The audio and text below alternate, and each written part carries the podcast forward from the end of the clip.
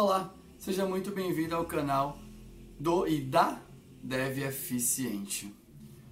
No vídeo de hoje vamos falar de três pilares que eu considero que são essenciais para o desenvolvimento de um bom código, né? um código eficiente, com qualidade que possa ser desenvolvido de maneira rápida. Então, eu vou falar um por vez e vou, e vou falando um pouco sobre ele, porque senão se eu falasse os três ia ficar meio embolado e tal. Eu também, né, você hoje está junto comigo aqui no quarto de hóspedes da minha casa, porque está rolando uma super festa aqui fora da minha casa.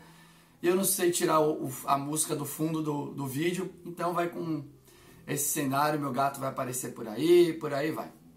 Então vamos lá, né? Vou ler aqui rapidinho e já falo sobre o primeiro. A complicação do nosso código é proporcional à complicação da nossa feature. Quanto mais simples, melhor. O que eu quero dizer com isso?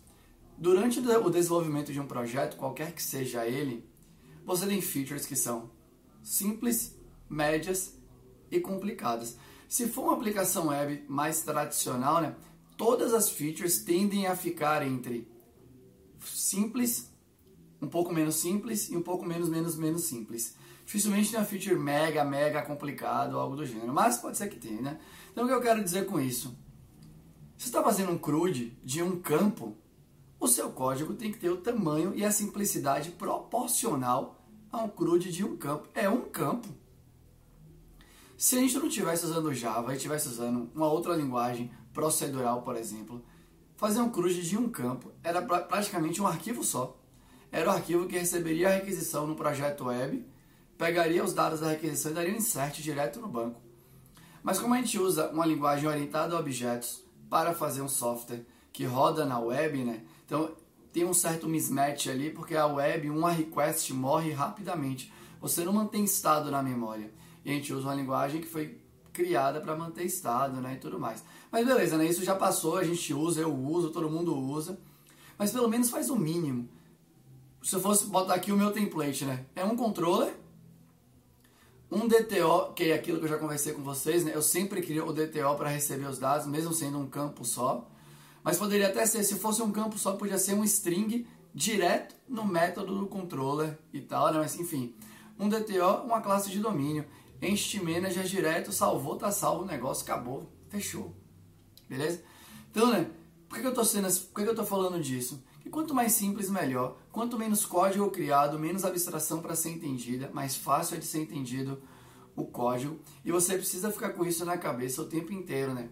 Agora em janeiro de 2020, né? Eu sempre falo o mês e o ano, porque eu sei que o vídeo vai ficar na internet por muito tempo. A gente fez a jornada do Dev e da Dev eficiente, né? Onde eu revisei código de um monte de gente. E eu peguei muito no pé nisso, né? Era crude de 1, 5, 10, pouco, pouco importa quantos campos. E tinha camada de service exception criada especificamente para fazer algum tipo de validação, né? Builder factory e tal, porque é isso que acontece muitas vezes no mercado. Né? As, as empresas estabelecem padrões, a gente avalia poucos padrões e quer usar o mesmo padrão para todo tipo de situação. Não, cada tipo de situação você pode buscar um padrão aí diferente, beleza? Eu sou a favor de padrões, porque quando você entende um padrão, você começa a aplicar ele sem refletir muito. Seria bom se você conseguisse entender que para cada problema você pode ter um padrão diferente. Se o fato de não refletir sobre o padrão gera a situação de se aplicar o mesmo padrão para todo tipo de problema diferente, era melhor que não tivesse padrão nenhum e toda feature a pessoa ficasse pensando. Beleza? Mas esse era o primeiro é, que eu queria falar para vocês. E você pode ver isso né, na playlist de desenvolvimento da API da Casa do Código. Pode ver que no decorrer da playlist, agora a gente já está bem avançado nela, né? Os códigos foram ficando um pouquinho mais complicados proporcionais às features que a gente estava implementando, beleza? Outro pilar agora, né? Vou ler aqui rapidinho. Usamos tudo o que conhecemos que está pronto. Só fazemos código do zero se for estritamente necessário. O que eu quero dizer com isso? O melhor código é aquele que você não escreve. Então, né? A gente só cria um sistema porque a gente não pode executar o nosso negócio sem esse sistema, né? Para alguns negócios eu tô falando. Beleza? Então, eu trabalho né, no grupo Kaelon Alura, né? A camisa tá aqui denunciando. Então, né? A gente só faz um sistema para manter, por exemplo, o site da Kaelo, porque a gente entende que sem o sistema seria mais difícil de manter. A gente só tem um sistema para manter a Alura, né, os cursos online, por aí vai, porque a gente entende que não dá para manter toda aquela, aquela coisa da Alura, né, exercício, comentário, fórum, publicação de vídeo e por aí vai, se não fosse com um sistema. Mas tudo que a gente já conhece, já dado que a gente vai escrever o sistema, que já vai ter um monte de coisa, a gente só pode, só precisa escrever o que não está pronto, né? Toda linha de código, ela precisa merecer ser escrita. Beleza? Eu vou falar isso duas vezes nesse vídeo. Então, né, vamos supor, você está aí usando Java com Spring, né, e tudo mais. Cara, você vai fazer validação, é... cara, mulher, você vai fazer validação, é bin validation, para todos os lados. Você vai ter validação customizada, a validação é usar o validador do Spring. Você vai fazer asserções para verificar né, a borda ali, se os parâmetros estão entrando, seguindo né, a restrição que ele deveria seguir, é usar a classe assert do Spring. Você vai verificar se o string é vazia ou nula, é usar a classe string utils ali do Spring. Né? Então, tudo que você for fazer, você tem que ver se já está pronto na stack de tecnologias que você decidiu usar. E essa é uma das coisas que a gente vai trabalhar ainda mais no canal, né? Se você quer ser eficiente programando, você tem que dominar a stack de tecnologia que você está tá se propondo a utilizar. Não me vem com essa de criar um sistema que vai para produção usando um monte de coisa que você não conhece. É óbvio que você não vai ser eficiente. Se isso estiver alinhado aí com, se você for o dono, a dona da empresa, estiver alinhado com os donos e as donas da empresa, beleza, né? Essa pessoa já sabe que você vai ser uma lesma porque você vai ficar ter que todo o processo de aprendizado e nem vai ser o melhor processo de aprendizado, que é o melhor processo de aprendizado. A gente vai falar ainda bastante sobre isso, é aquele que você executa no ambiente propício e claramente entregar um software para produção com qualquer que seja o deadline limita várias questões que são mega interessantes e mega importantes no processo de aprendizado. Então você precisa usar tudo que está pronto. Esse negócio de criar exception nova para quem é que fica lendo lá o tipo da exception? A, gente lê a mensagem da exception geralmente. Então foque em usar o máximo de coisa que está pronta, exception pronta do Java e por aí vai. Mas vai ficar criando coisa nova. Não me vem criando um monte dessas coisas. Aproveita tudo que está pronto. Beleza? Eu pego muito no pé nisso. Em todos os lugares que eu trabalho, né? Em todos os projetos que eu, eu trabalho em locação, em todos os projetos que eu trabalho neste lugar que é o Grupo K1 Alura, nos projetos que eu reviso fora dali, né, nos meus projetos pessoais, por aí vai. Beleza? Eu quero usar tudo que está pronto. Você vai fazer uma reflection, uma metaprogramação lá da perda da linguagem, verifica se a stack que você está usando já não tem uma classe que encapsula diversas das lógicas que você vai utilizar. Vai mandar e-mail? Jesus amado, é óbvio que mandar e-mail está pronto vai fazer a execução de um código assíncrono, Deus do céu, é óbvio que fazer a execução de um código assíncrono está pronto. Vai mandar mensagem para uma fila? É claro que mandar mensagem para uma fila está pronto. Você vai usar algum padrão, você vai usar um observer lá, né? Você quer disparar um evento e essas lógicas têm que ser executadas no seu sistema. É óbvio que alguém vai ter implementado, porque a maioria das coisas que a gente usa em toda aplicação é óbvia. Alguém já fez provavelmente você usou, pensou numa stack interessante de tecnologia, naquela própria stack, a parada já está pronta, né? Eu gosto bastante do Java, negócio que eu falo assim, sou muito proficiente na linguagem Java, né? Proficiente com Spring, e no Spring quem, quem usa sabe, né? Tem um monte de coisa pronta, você não vai ficar inventando nada do zero, né? Fazer autenticação na mão, me faça uma garapa, pelo amor de Deus. Última coisa que a gente vai discutir nesse vídeo. Idealmente, Todo código escrito deveria ser chamado por alguém. Se não tem ninguém chamando, ele não deveria existir. Então, né, de novo sobre o código, de novo sobre aquele lance que toda linha de código precisa merecer ser escrito. Meu gato está se dando banho aqui atrás.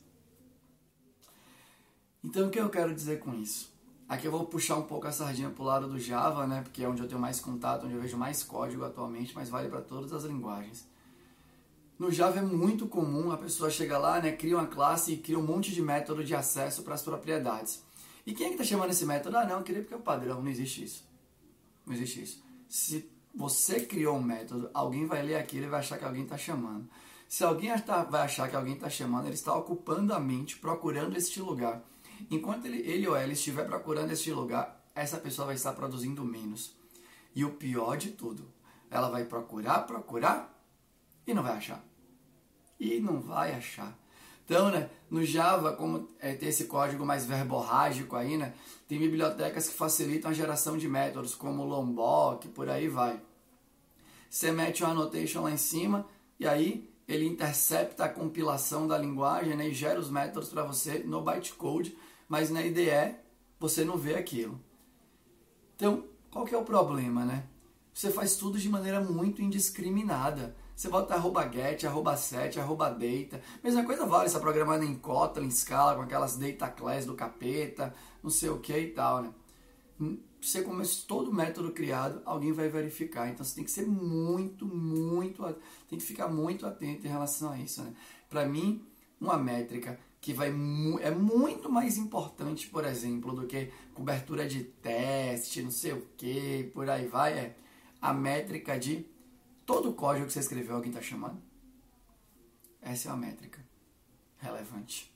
Porque se você escreveu código que ninguém está chamando e você ainda fez teste para esse código que ninguém está chamando, só piorou a situação.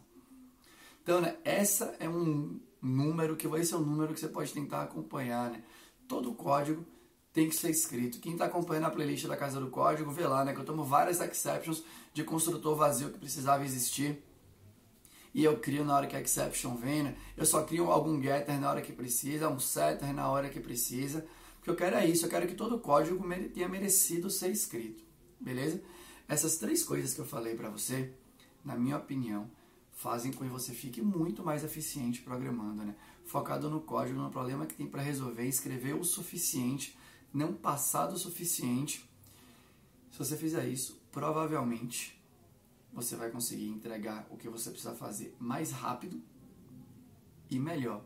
E geralmente quando você entrega mais rápido e melhor, é uma combinação que todo mundo tende a gostar. Beleza? Então fica a minha recomendação. Se você testar, né, começar a testar, me fala aqui no canal se você está gostando ou não está gostando, beleza? E se você tiver algum comentário positivo ou construtivo, deixa aqui que eu vou interagir com todos. Eu respondo todos os comentários do canal. De vez em quando demora um dia e tal, porque o YouTube não notifica, mas diariamente eu entro para responder todos os comentários, beleza? E aí você já sabe, né? Toda segunda-feira, às 11h30 da manhã, temos vídeo aqui e eu tenho uma novidade. A partir dessa semana já vou expandir, né? Para tentar ter vídeo no canal todos os dias às 11h30 da manhã. Vou conseguir? Não sei. Mas se eu fosse você, eu ativava esse sino aí para verificar, né? Já tem vídeo para segunda, vai ter vídeo para terça, vai ter vídeo para quarta, para quinta e para sexta. Beleza? Muito obrigado por ter ficado até o final do vídeo. Eu espero que você tenha gostado. E é isso. Falou!